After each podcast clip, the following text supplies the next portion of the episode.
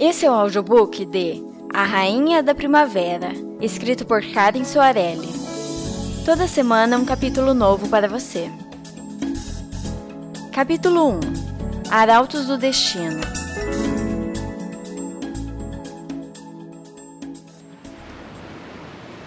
Flora se deitou entediada e seus longos cachos cor-de-fogo escorreram pela borda da cama.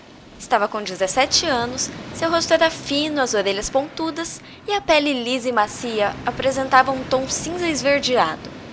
Estava cansada da monotonia daquele lugar.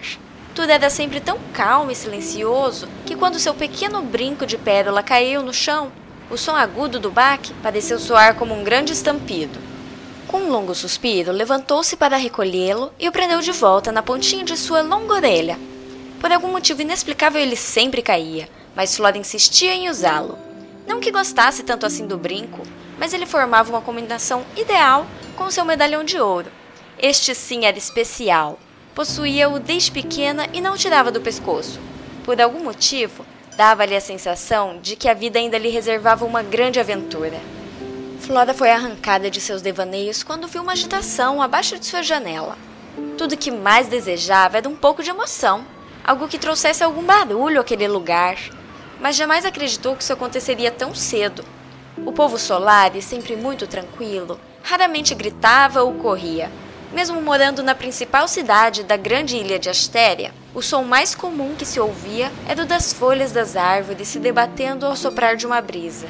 A calmaria cotidiana dava a Flora uma angustiante sensação de inércia. Por isso vivia inventando coisas novas para fazer e não conseguia entender por que ninguém a acompanhava em suas ideias. Às vezes sentia-se uma estranha em seu próprio lar. Quem dera todos os dias fossem como na festa da colheita, que acontecia no equinócio de outono. Nessa noite todos riam, cantavam e dançavam, mas a festa invariavelmente chegava ao fim, então tudo voltava a ser sossegado, como de costume. Mas a época de colheita ainda estava longe, e até aquele momento aquele era um dia comum em que nada acontecia, até ter início a agitação lá fora, incomum e sedutora. Curiosa como só ela, Flora abriu a janela de madeira e pôs a cabeça para fora para espiar o que se passava. E ao contrário da atmosfera lenta e tranquila com a qual estava acostumada a conviver, deparou-se com uma rua cheia de solares que corriam por todos os lados. Muitos se perguntavam como proceder, outros gritavam instruções desconexas. O que está havendo? Flora gritou ao avistar Latam, o mais velho de seus muitos irmãos, correndo em direção à praia. Flora, não saia de casa! A ilha está sendo invadida! Gritou de volta alarmado e correu em busca de alguma arma que pudesse usar. Invadida? Seria possível? Mas aquela era uma ilha mágica. Quando criança, Flora aprendera que Astéria, também conhecida como a ilha onde tudo parece ser o que realmente é, era totalmente secreta, não podia ser invadida sequer podia ser encontrada. Infelizmente, a jovem nunca compreendera que o isolamento era a menor das magias presentes naquele lugar. Mas logo isso mudaria e ela aprenderia o real significado daquele local. Flora decidiu que precisaria rever todos os conceitos que lhe ensinaram até então, assim que viu a embarcação que a portava na praia. Ao contrário do que pensara, não se tratava de um navio de guerra com guerreiros ao ataque, era apenas um pequeno barco a remo que não representava grande perigo, mas foi suficiente para assustar toda a população. Ansiosa por novidades, Flora correu à praia para ver de perto os recém-chegados. Um grupo de solares armados aguardava a chegada do pequeno bote, enquanto uma multidão se escondia atrás deles, prontos para defender suas terras, mas não a ponto de desejarem o um embate. Sem estardalhaço, os visitantes atracaram. Eram dois humanos bem vestidos, um velho e um moço. O primeiro, baixo e magro, possuía cabelo curto e uma longa barba triangular. Não era feio, mas uma grave queimadura deformava parte do seu rosto. O mais jovem era mais alto e forte e aparentava ser o líder. O cabelo comprido e muito claro contrastava com a pele morena. Apesar de belo, possuía uma aura sombria, que era amplificada pela coloração escarlate de seus olhos. Andava pela praia com determinação e arrancou de Flora um calafrio ao expor as mãos manchadas de sangue quando falou. Povo da ilha oscilante, queremos paz. Viemos apenas para buscar um dos nossos, que há muito foi tirado de nós, e temos motivos para acreditar que esteja aqui. Em seguida, passou a olhar por todos os que ali estavam, fixando em cada um deles por alguns instantes. Os solares formavam um povo esguio, de estatura mediana e aparência ágil. Todos possuíam pele verde acinzentada, cabelo ruivo e orelhas pontudas, o que os tornava figuras pitorescas quando somados às suas roupas caprichosamente coloridas em tons fortes, como o vermelho vivo e o azul marinho. A tranquilidade era uma constante e o povo era feliz. Mas aquele homem jamais saberia disso. Após sua chegada repentina, os únicos sentimentos que podia ver estampados nas faces solares eram preocupação e medo. Em todas as faces, exceto uma. Flora! Apontou o dedo indicador manchado de sangue para ela e chamou-a, ao encontrar seu olhar curioso. Vamos embora, viemos te buscar. Ao ouvir as palavras de tal homem, a curiosidade de Flora se esvaiu, dando lugar ao medo. Todas as cabeças se voltaram para ela. Pela primeira vez em sua vida, compartilhou do mesmo sentimento que seus conterrâneos solares, a insegurança frente ao desconhecido. Ficou aterrorizada. Aquele estranho que surgira de repente sabia seu nome e queria levá-la. Não sabia o que aquilo tudo significava, mas temeu que num piscar de olhos toda a ilha ao seu redor desaparecesse e ela nunca mais voltasse a ver sua querida mãe e seus irmãos. Deu dois passos para trás enquanto seu coração acelerou e foi tomado por um amargo sentimento de culpa por ter desejado que acontecesse algo diferente na ilha. Sem palavras e sem compreender ao certo o que fazia, Flora deu as costas e saiu correndo. Amedrontada, fugiu para onde se sentia segura. Fugiu para casa. O passar dos minutos tornou o quarto sufocante. A porta e a janela estavam fechadas, enquanto Flora torcia para que, quando saísse de lá, descobrisse que os dois homens tinham ido embora.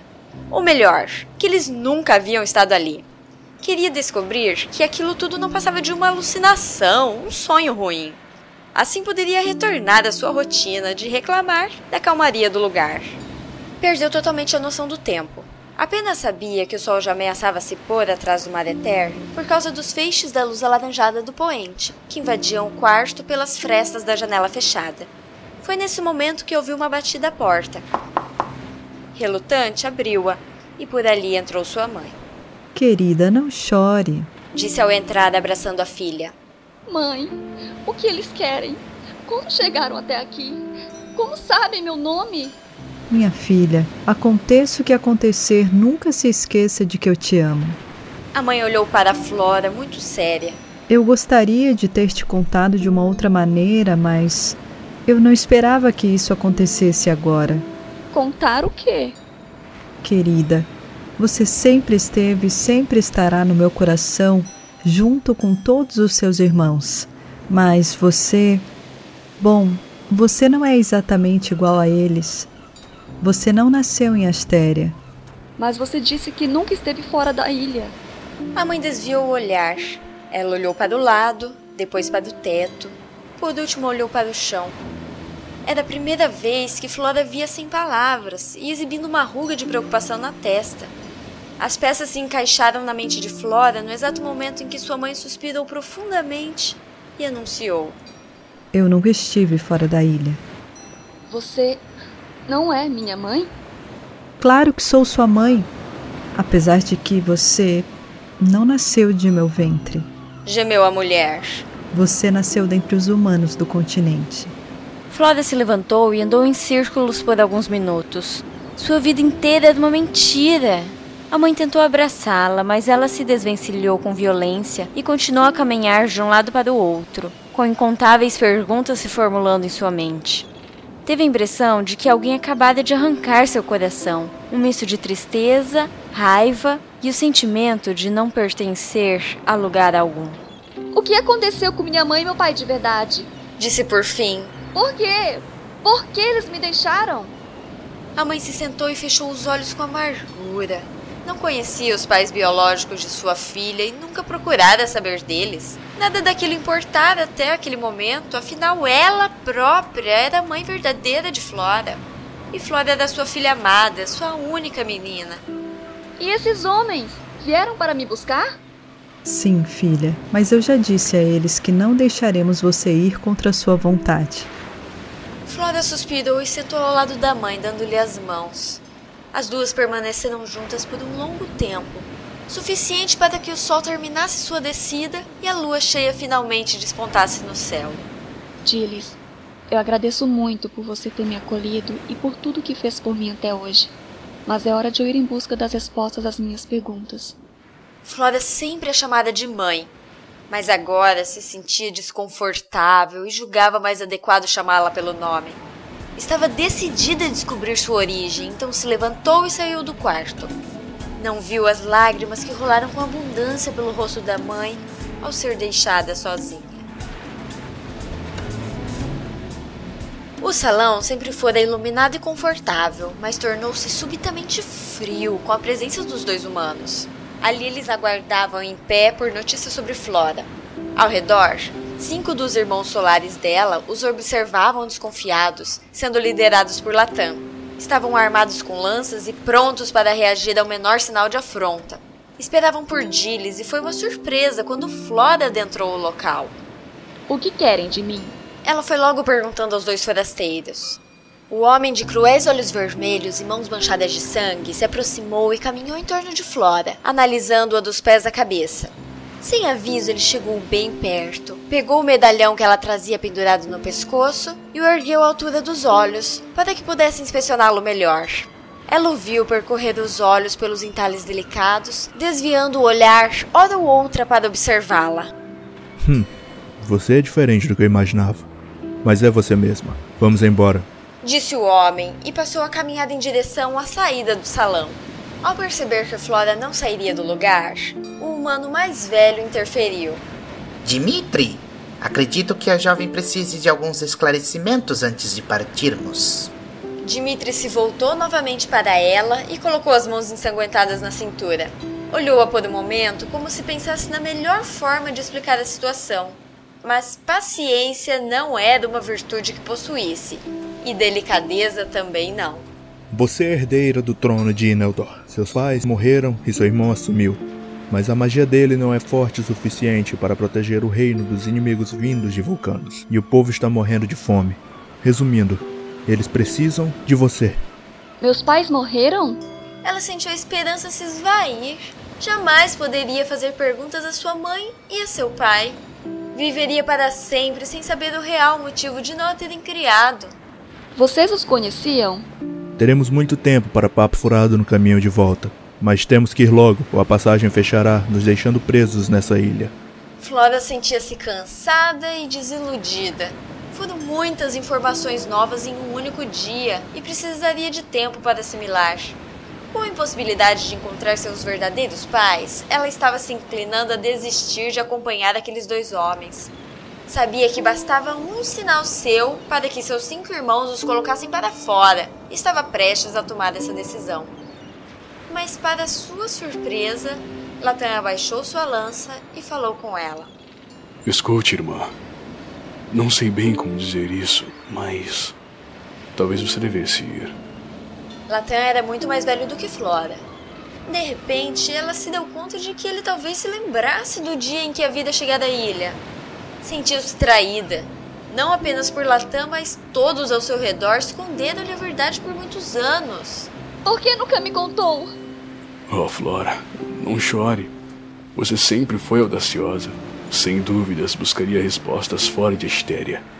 Por que eu haveria de contar se isso só levaria para longe? Flora tardaria a compreender a totalidade daquilo que seu irmão lhe dizia. Por ora, a única conclusão que chegara era que nada justificaria uma mentira.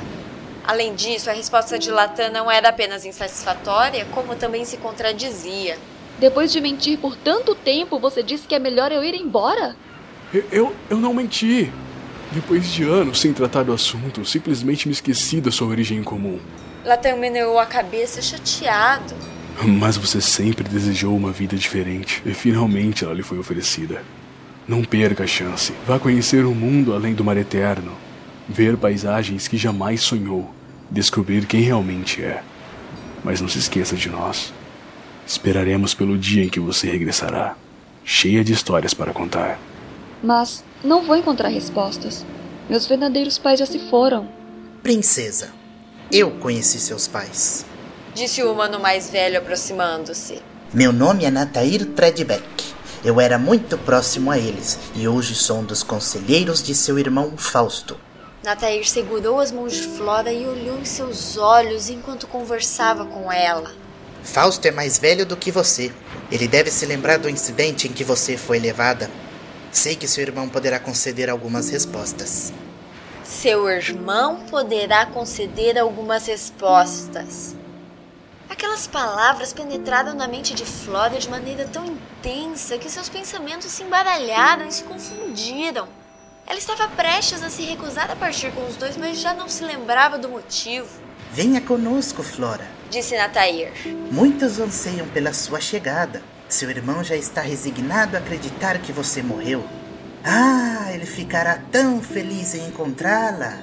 Você vai conhecer suas origens e retornar ao lugar ao qual pertence. Mesmo depois que Natair soltou as mãos de Flora, ela continuou a sentir o calor da esperança queimando em seu peito. O mundo inteiro parecia mais colorido e interessante e ela chegou a uma decisão. Mandou chamar os irmãos que estavam ausentes e reuniu todos no salão. Eram oito no total e ela beijou-os um por um. Todos choravam ao se despedir da única irmã, exceto Latan. Ao abraçá-la, ele lhe segredou: Não tema os acasos do caminho. Siga seu coração, e ele lhe proverá a força necessária. E assim teve início a aventura.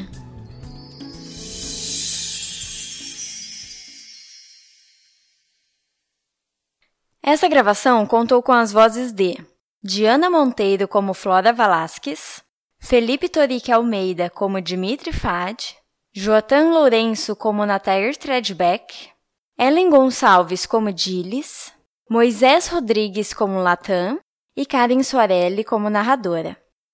Para saber mais, acesse www.papodeautor.com.br e até semana que vem.